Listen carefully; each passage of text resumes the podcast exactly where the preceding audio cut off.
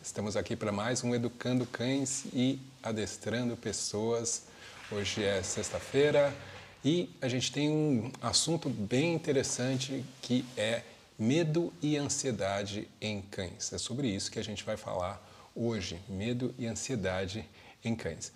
Uh, esse tema é, para mim, bastante interessante, imagino que para todo mundo que está envolvido com cachorro, porque Uh, esse é um, esse, essa emoção, né, vamos chamar assim, é algo que traz bastante incômodo, estresse para o cão e muitas vezes para as pessoas também.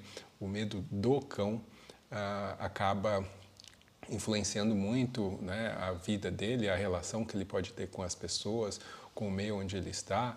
E acho que é interessante a gente entender um pouquinho mais sobre medo e sobre ansiedade uh, para a gente poder eventualmente ajudar os cães. E na verdade isso é uma coisa que eu estava pensando hoje antes né, de começar essa live, uh, a importância da gente entender né, sobre medo ou sobre qualquer coisa antes da gente tentar trabalhar aquilo, né, ajudar o cão com aquilo, uh, tentar uh, treinar algo relacionado àquilo. Então, é muito comum que, né, ah, meu cachorro está com medo. E daí a pessoa, ah, vou treinar alguma coisa, vou tentar fazer algum trabalho para ajudá-lo a sentir menos medo ou agir de forma diferente, né, quando ele está com medo. Só que sem entender, primeiramente, o que, que é o medo, quais as causas, né, realmente fica muito mais complicado. Então, é isso que a gente vai fazer hoje. A gente vai tentar, então, entender um pouco mais uh, o que, que é o medo, o que, que é a ansiedade, como que isso influencia aí o, o, o comportamento do cão e por que, que isso acontece. Bom, vamos lá. Primeiro, acho que é uh, interessante a gente reconhecer né, que medo é algo que, assim como os cães, nós também sentimos. Né? E por que, que o medo, uh, por que, que a gente sente medo? Um, a verdade, o medo é possivelmente um daqueles sentimentos mais primitivos, né? Um, é um tipo de, de reação que nós temos, e aí eu vou falar nós também, aí eu estou falando nós, pessoas e cães também, uh, todas as vezes que a gente se sente ameaçado de alguma forma. Né? que nós nos sentimos ameaçados, não só, e daí no caso, quando a gente está falando uh, de pessoas, né? não só a questão uh, física, né? Ameaça para a nossa vida, né? ameaça da gente se machucar, ameaça do que quer que seja, mas também no caso das pessoas, o medo também ocorre quando tem alguma ameaça em relação a coisas externas também.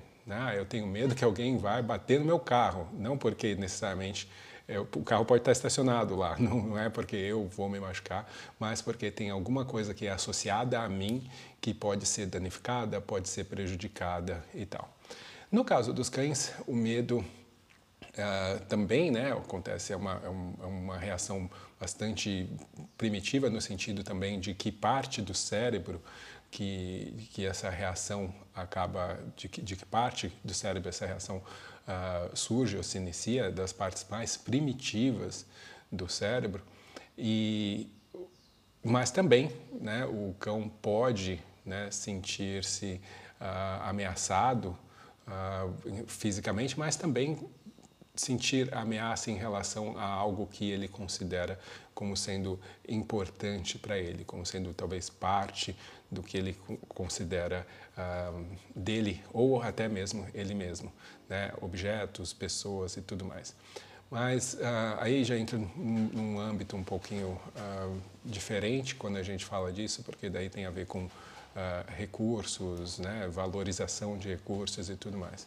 Mas Bom, a gente sabe então que o medo está relacionado a essa sensação, né, essa percepção, acho que é a melhor palavra, de que há uma ameaça, de que há algo que pode causar dano, que pode ser um risco para o seu bem-estar, para a sua vida. Tá?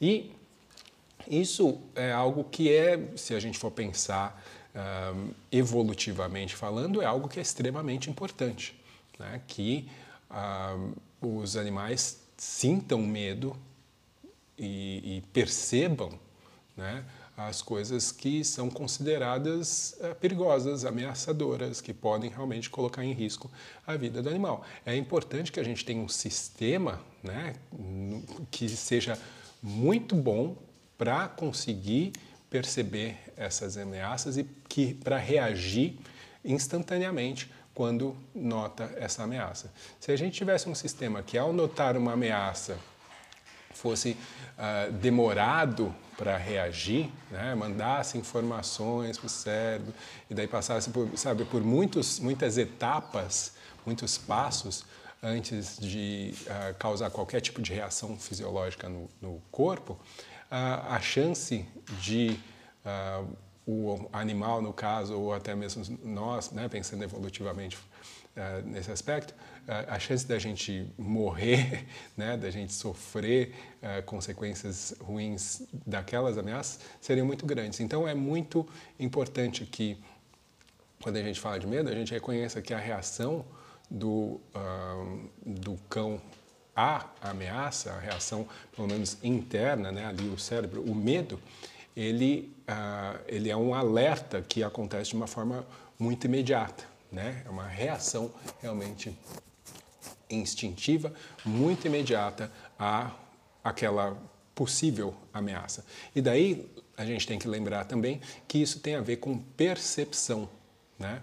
Cada organismo percebe as coisas como ameaça ou não de forma diferente. Isso tem várias, ah, várias razões pelas quais isso pode ser diferente. Obviamente, no caso de espécies diferentes, faz sentido que uma coisa seja ameaçadora para uma espécie e não seja para outra, mas ah, no caso dos do, dos cães também, a gente tem que levar em consideração, pensando na espécie em si, que tem outros fatores que vão influenciar essa percepção. Né? Então, ah, alguns cães percebem algumas coisas ah, como ameaçadoras e outros não. Por que, que isso acontece? Bom, a gente, obviamente, tem a questão da socialização, né? ou seja, ah, o quanto esse animal aprendeu nos primeiros meses, né? desde os primeiros dias até os primeiros meses de vida, o quanto ele conheceu uh, certos estímulos que acabam fazendo com que ele tenha uma familiaridade com certas coisas e não as veja como uma ameaça mais. Quando isso não acontece, né, quando existem poucas experiências, existe uma possibilidade então maior de, do pool né, de ameaças ser também maior. Mas a socialização ela não é a única coisa. Também existe um fator genético. Aí, alguns cães, independente de você uh, garantir uma socialização bem feita nos primeiros meses de vida, uma exposição gradativa, com associações positivas, ainda assim vão ter, uh, alguns cães vão se sentir muito mais facilmente ameaçados por estímulos do que outros. Existem, obviamente, também fases da vida, e isso tem a ver também com o desenvolvimento uh, emocional e fisiológico do animal, que onde você vai perceber que o animal vai estar mais sensível e que uh, mais coisas vão parecer ameaçadoras né, para eles. Então, uh, o, o, que acontece né, quando o, o animal sente medo, né, ele passa por essa experiência, é que ele entra num estado de alerta. Né? E você já deve ter percebido isso, uh, que, o que, que acontece? Uma vez o seu cão tendo sentido algum receio, medo de alguma coisa, uh, por um período de tempo ele vai estar em estado de alerta e, e as coisas, no geral, parecerão muito mais um, ah, estranhas, ameaçadoras, né? Ele vai ficar muito mais desconfiado, especialmente. Por quê? Porque há uma reação física nele que é como se criasse um, um alerta para o corpo dele, né? E essa reação ela se mantém, ela não acontece num instante e de, de repente desaparece. Tá? Uh, eu vou entrar um pouco uh, nessa questão do, do, dessas reações, né? Porque o que, que acontece? Quando a gente tem uh, o, essa percepção, né? esse medo, o seu corpo, no caso, e o do cachorro também, eu estou sempre pulando né, entre a pessoa e o cão, mas é porque é muito similar nos, em ambos os organismos, pelo menos essa parte aí. O que, que, acontece? Você tem uma, uma reação fisiológica ah, onde ah, certas glândulas vão liberar determinados hormônios e o corpo vai ter reações óbvias físicas em consequência disso. Né? Então, o hormônio principal mais né, reconhecido aí dentro desse processo é a adrenalina. E o que, vai acontecer? O cão né, vai ter essa descarga de adrenalina que vai ajudar né, o quê? O corpo dele a se preparar para alguma ação, né, para lidar com aquele, aquela ameaça que ele percebe ali. Então, você vai ver né, um aumento de, dos batimentos cardíacos, você vai ver as pupilas do cachorro dilatar, você vai ver o tensionar do corpo, né, o tensionar da musculatura uh, do cão. Tudo isso que acontece para que haja então essa preparação para uma reação. E qual vai ser essa reação do cão quando a gente está falando uh, de uma situação de medo? Existem duas que são as mais uh, reconhecidas, né, que são as mais faladas, que são a fuga ou a luta. Né? Ou seja, diante de uma situação, diante de uma ameaça, o animal ele pode então fugir ou ele pode lutar. Mas, para ambas essas coisas, é importante então que o corpo dele tenha se preparado, esteja aí uh, preparado para essas reações. Se ele precisar lutar, se ele precisar fugir, em ambos os casos, ele vai sim precisar né, tá, tá com o corpo pronto para essa reação rápida e para lidar com aquela situação. Mas existe uma outra reação também que pode acontecer nessas situações de medo. Né? A gente fala comumente em fuga ou luta, mas tem uma outra reação que é o congelamento também. E o congelamento, muitas vezes as pessoas interpretam erroneamente quando vem o animal congelar, achando que ele está conseguindo lidar com aquela situação, que ele está melhorando, que ele está ficando com menos medo daquela situação. Isso muitas vezes também está ligado à, questão de desamparo, né, do animal ficar num, meio que num congelamento ali por não conseguir né, ver outra saída, nem a fuga e nem a luta. Então, na verdade, seriam três tipos de reação, mas independente da reação uh, externa que você vai conseguir observar no cão, internamente tudo isso que eu mencionei está acontecendo, todas essas reações causadas por essas descargas hormonais estão acontecendo. Existe essa, uh, essa reação fisiológica que gera então essa, uh, existe uma demanda que gera então essa reação e vai fazer com que, o cão esteja, pelo menos fisicamente, preparado para essas, essas três reações aí.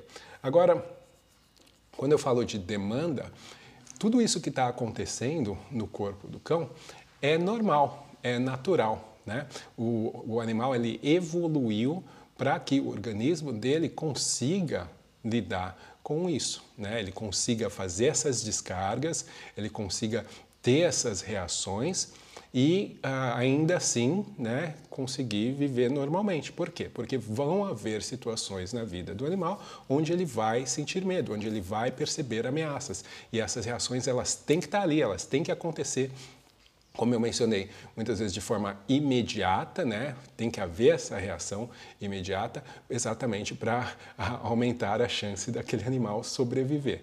Agora, quando a gente uh, fala em outros aspectos, né, como por exemplo a ansiedade, que é outro elemento que eu vou comentar aqui com vocês, pode ser que essa demanda que ocorre durante esse processo, ela saia do normal.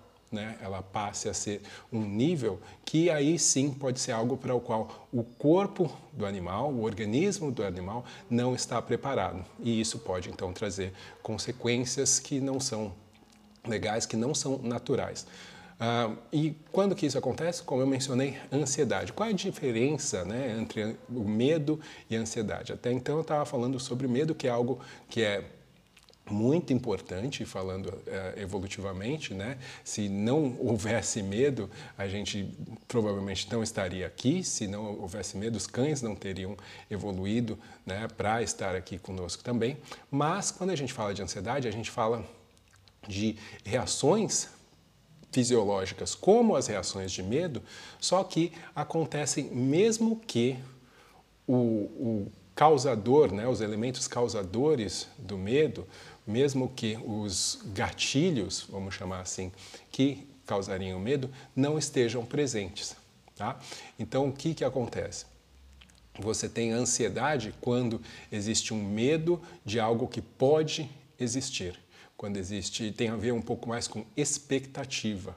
Ah, eu tenho medo de algo que eu acho que vai acontecer ou que pode acontecer, mas que não necessariamente está acontecendo. Mas o fato de não estar acontecendo, para o seu corpo, tanto faz. Quando você está sentindo ansiedade, você começa a ter aquelas reações fisiológicas. Né? O seu corpo vai ficar em estado de alerta, ele vai ficar mais tenso, o seu batimento cardíaco vai ficar mais elevado, você vai ter maior descarga de adrenalina, ou seja, você vai sobrecarregando o corpo para que ele esteja preparado para reagir. Mas não necessariamente o, o, gatilho, né, que justificaria aquele medo, ele é real, ele está presente. E não tem, é, lógico, né, não é sempre que o animal sente medo uh, que existiu uma razão. Né? Mas o problema da ansiedade em relação ao medo é que geralmente é uma coisa mais contínua. Ou seja, sentir ansiedade geralmente não é não está associado com um momento, né? É, geralmente é algo que está associado com algo mais contínuo. E essa, essa continuidade faz então com que esse, essa exigência do organismo também seja mais frequente, seja mais contínua. E o que, que acontece? Como eu mencionei, você acaba tendo o que a gente uh, chamaria né, de, uma, de algo crônico, um estresse crônico. Tudo isso tem a ver com estresse, né? Na verdade, estresse é toda vez que há uma reação uh, uh, física, aí vai gerar um tipo de estresse. E o medo vai gerar um estresse físico por, exatamente porque gera todas essas, essas reações internas no animal. Uh, quando a gente então tem esse essa ansiedade que a gente pode chamar de medo estendido, a gente tem uma demanda mais longa, uma demanda que seria considerada uh, menos normal. Né? E se essa ansiedade ela continua por muito tempo, e daí a gente tem, né, em muitos, muitos casos, uh, animais que são uh, ansiosos e que a gente, inclusive, rotula né, como sendo ansioso, porque eles estão em um estado de ansiedade muito frequente. Então, já dá para imaginar, né? É, imagina que você tem um, um motor, um veículo, né, que está ali funcionando normalmente e que existem alguns momentos né, em que a pessoa está ali usando, vamos supor que seja um, um carro, né? A pessoa está ali usando aquele carro, tem alguns momentos onde ela vai precisar acelerar muito forte aquele carro. Né? Ela vai precisar dar aquela acelerada porque ela precisa fazer uma ultrapassagem ou o que quer que seja, né? Mas isso acontece em alguns momentos. Na maior parte do tempo, o motor está funcionando de uma forma normal, cadenciada, sem uma exigência exacerbada daquele motor. Quando a gente fala de medo, é mais ou menos isso, dá aquela acelerada, né? uma exigida mais intensa do motor, uma vez fugindo ou eliminando a ameaça, né, ou, ou, seja através do congelamento também, né, aquela ameaça desaparecendo, aquela necessidade desaparecendo, o motor volta a funcionar normalmente. Tá? Existe uma exigência e daí o motor volta a funcionar normalmente, uma vez que está tudo ali uh, uh, resolvido. Agora, quando a gente está falando de ansiedade, especialmente contínua, você tem um motor que está constantemente sendo exigido. É a mesma coisa, então, que você pegar um carro e você ficar colocando ele na primeira ou na segunda marcha e acelerando ele um tempão e ficar exigindo daquela forma. O que provavelmente vai acontecer é que você vai começar a gradativamente ter problemas.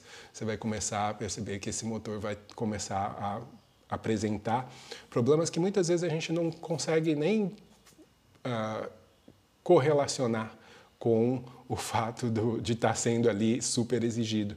Né? Então, pode ser problemas especialmente uh, uh, no caso dos animais, né? no caso dos cães, problemas de saúde né? que vão começar a surgir e não, obviamente, de ordem ortopédica, né? Eu estou falando, por exemplo, problemas, às vezes, de desequilíbrio hormonal, às vezes pode ter problemas de pele, às vezes pode ter problemas intestinais, né? Tem várias coisas que podem acontecer e a pessoa não consegue necessariamente entender, leva o cachorro no veterinário, fica tentando tratar, sem perceber que o problema é que o motor está sendo extrapolado o tempo inteiro. Enquanto isso não for uh, tratado, você vai continuar tendo problemas. Né? Então, esse, esse é, um, é uma questão bastante importante quando a gente está falando de medo e quando a gente está falando de ansiedade uh, e desses, desses, dessas reações muito prolongadas, né, muito estendidas, porque a, a, gente não precisa. É normal que o animal tenha medo, mas também é normal que o animal consiga se recuperar né, e ter a maior parte do tempo da vida dele sem que ele esteja sentindo medo, sem que ele esteja uh, ansioso. Né? Então, uh, por mais que um animal, vamos supor, ele fique com medo durante um momento do dia aí que soltaram fogos, né? Beleza, o cachorro tem aquilo, tem aquela reação física. Ele, na maioria das vezes, as pessoas conseguem perceber que o cachorro, ao final de tudo isso, né, ele, do, do evento que seja, ele está exausto, porque realmente é uma exigência emocional e física muito grande. É, ele normalmente vai demorar um, um tempo aí para conseguir se recuperar, mas ele se recupera. Né? O normal é ter esses picos e a recuperação. Né? Isso faz parte do, do que o cachorro consegue fazer, né, do que o organismo dele está preparado para fazer. O problema realmente é quando isso se mantém e daí a gente, como eu falei, pode realmente ter uh, problemas muito graves e a exigência emocional também que isso uh, traz pode também trazer outros problemas que vão estar relacionados com essa ansiedade.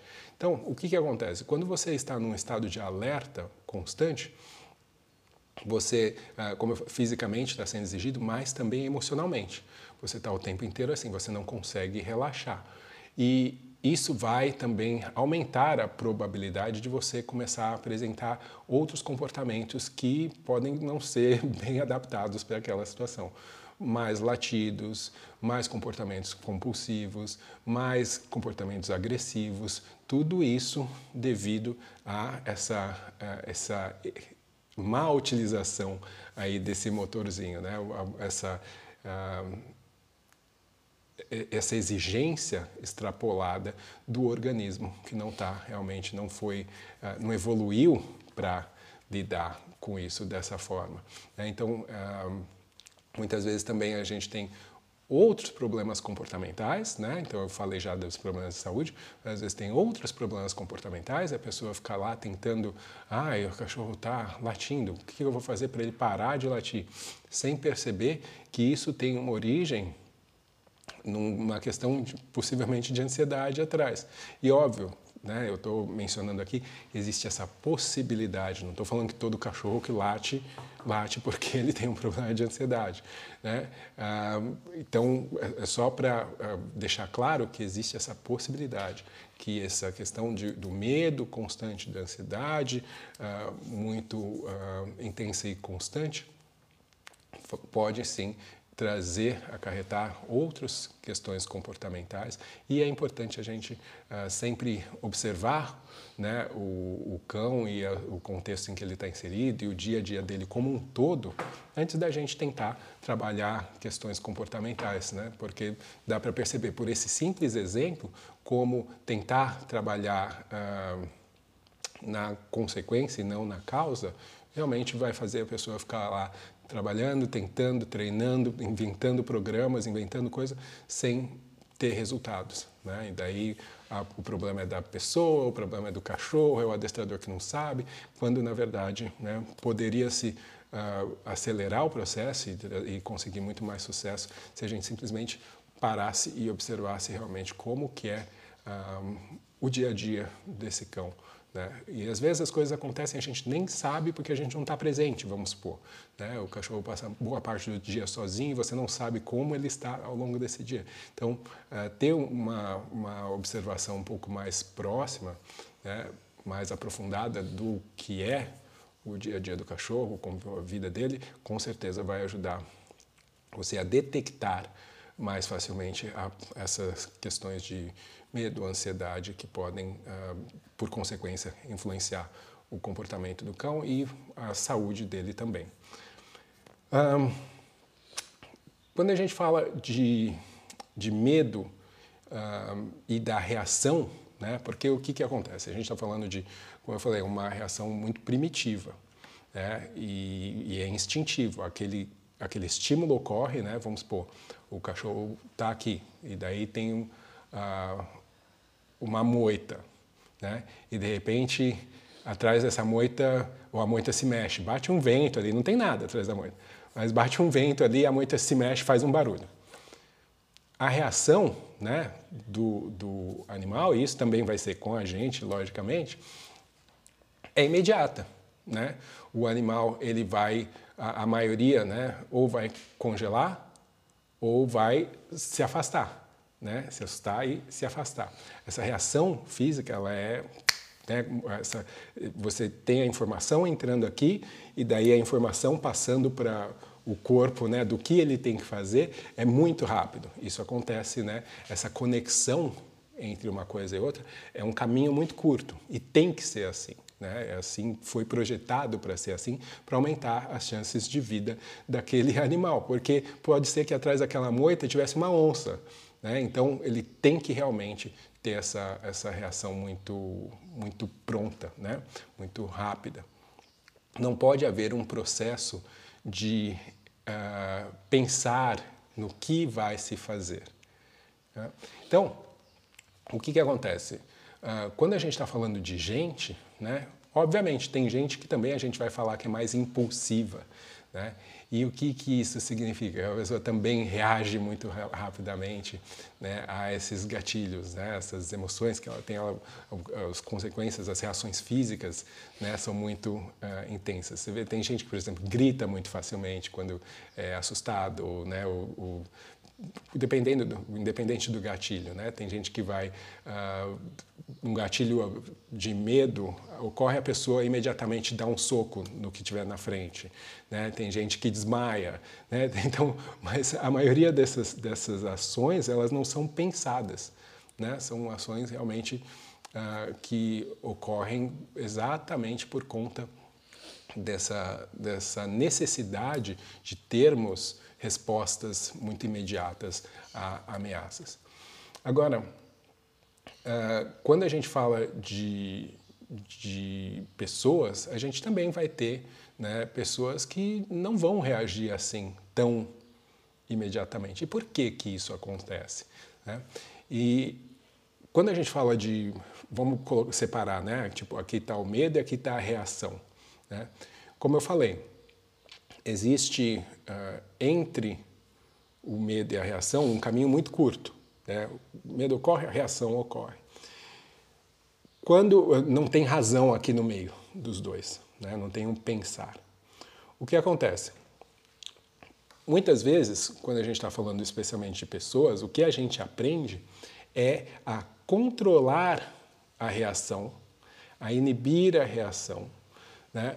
E daí como se eu tivesse um passo a mais aqui, ó, peraí, vamos considerar se essa reação vai ser ah, apropriada ou não, e daí sim, a partir daí, ter uma reação.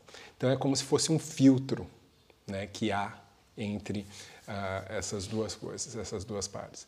E quando a gente fala de, de cães, né, esse filtro ele é muito mais difícil da gente conseguir explicar para o cachorro. Quando a gente está falando de pessoas, a gente pode falar de, pode tentar usar um pouco mais de razão, explicar, né, para a pessoa entender e tudo mais. Mesmo assim, muitas vezes é impossível. Né? Por exemplo, você tem gente que tem medo de coisas que, por mais que você explique que não tem, né, problema, a pessoa tem. Tem gente que tem medo de bexiga, tem gente que fica em pânico se vê uma barata. Né? Por mais que a gente reconheça que isso não é uma ameaça real, né, que não vai, a pessoa não consegue né, ter esse filtro. Ela acaba reagindo, entrando em pânico. Né? E quando se entra nesse estado de fuga ou luta ou congelamento, ah, aí o, o seu sistema todo não está realmente preparado para usar razão, para pensar. Uma vez entrando nesse estado, ah, vai precisar se passar, né, se sair daquela situação para voltar à possibilidade de se pensar, de se raciocinar, de se ver outras possibilidades. Isso tem um pouco a ver também com a questão de que partes do cérebro que estão sendo mais solicitadas, mais ativadas durante esses episódios. Então, eh, se você vê uma pessoa, por exemplo, que vê uma barata e fica em pânico, Uh, você consegue entender também muitas vezes quando você vê um cachorro que está agindo de forma reativa ou que está uh, se escondendo embaixo de alguma coisa, fugindo alucinadamente ou congelando. Né? Uh, a gente pode ter um pouco mais de empatia para perceber que isso é algo realmente que muitas vezes fica fora do controle do, daquele indivíduo. Ele não, não tem como ele conseguir lidar com aquilo de outra forma. A gente tem que perceber, então, que uh, uh, esse processo ele é muito natural e ele é muito forte e ele é muito necessário. O que acontece realmente é a gente tem que uh, identificar quando essas coisas acontecem e perceber quando elas estão acontecendo muito, né, de uma forma uh, muito frequente, muito constante, porque, como eu falei, isso vai trazer consequências bastante uh, negativas, tanto emocionais quanto uh, físicas para o cão. O essencial, então, quando a gente fala de medo e ansiedade, é que a gente reconheça que isso é normal, mas a gente também reconheça a necessidade de que a maior parte do tempo da vida do ser, desse ser vivo, né, no caso do cão, não pode ser nessa situação, não pode ser nesse estado. E quando isso acontece, porque às vezes vai acontecer medos mais intensos e tal, que haja e que se reconheça a necessidade de um período de recuperação, tá? Porque o corpo ele não simplesmente uh, volta ao normal de imediato, né? Esse estado de alerta ele tende a continuar por um tempo até que uh, o, o corpo volte a funcionar no seu nível normal e natural. Então a gente tem que reconhecer que é necessário isso e a gente pode prover isso muitas vezes para os cães quando a gente reconhece, ó, passou uma situação que foi muito né, estressante, vamos supor, o cachorro chegou de viagem pra, de avião, né? E foi a primeira viagem dele. A chance disso ter sido algo bastante estressante é muito grande, tá? Então não vou pegar esse cachorro e sair para correr com ele naquele dia que ele chegou, né? Ah, eu tenho que. Uh, por quê? Porque isso também vão ser exigências físicas muito intensas para o cão. Então, eu tenho que reconhecer que o organismo dele precisa se reequilibrar, precisa se acalmar, ele precisa de descanso, ele precisa, se ele quiser, se você for passear com ele, que esse passeio seja um passeio uh, de relaxamento, um passeio de recuperação e não né, uma coisa para gerar mais estresse para o organismo, gerar mais exigência para o organismo, porque, obviamente, você está contribuindo para essa sobrecarga que eventualmente pode trazer uh, reações ruins aí. Uh, óbvio que nós gostaríamos de uh, diminuir o medo nos cães, diminuir a ansiedade nos cães. Isso é, é lógico, porque mesmo sabendo que isso é uma coisa normal, a gente quer que isso aconteça o mínimo possível. Né? E a gente pode fazer isso, obviamente, através dessa observação, da gente reconhecer o que é que gera esses, eh, essas reações, os gatilhos, né? E reconhecer também que, às vezes, quando o organismo ele está ah, no estado reagindo de uma forma crônica, né, ele não vai sair daquilo né, tão facilmente. Vai ser um processo aí para ajudar o animal. E lembra que a ansiedade ela não está necessariamente na no fato de que existe uma ameaça real. Ela está uh, no fato de que o animal é, tem a percepção de que pode haver aquela ameaça. Um exemplo bem simples disso. Vamos supor que você tem um tutor, um adestrador, que é extremamente bruto com o seu cão. Né? Então, o que, que acontece? O cachorro ele tem medo do, da reação bruta da pessoa. Vamos supor, a pessoa grita, ou a pessoa dá um tranco forte, ou chuta o cachorro, o que quer que seja. Uh, a pessoa tem medo daquilo, o cachorro, desculpa, tem medo daquilo, aquilo acontece, né? ele aprende, ele reconhece que aquilo é uma ameaça ao bem-estar dele. Agora, vamos supor que essa pessoa, ela perceba que isso não é a melhor forma de, de interagir com o cão e ela deixe de fazer aquilo. Né?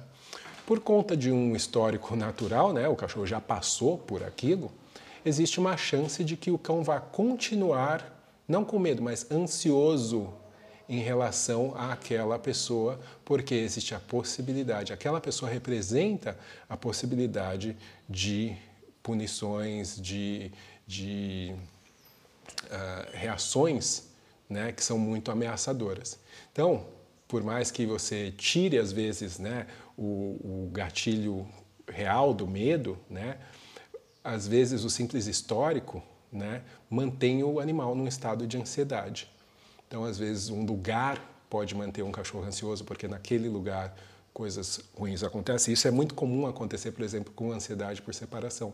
Muitos cães que passam a ter medo de ficar sozinhos porque quando estavam sozinhos algo aconteceu, especialmente quando acontece tempestades, fogos e tudo mais, e o animal estava sozinho.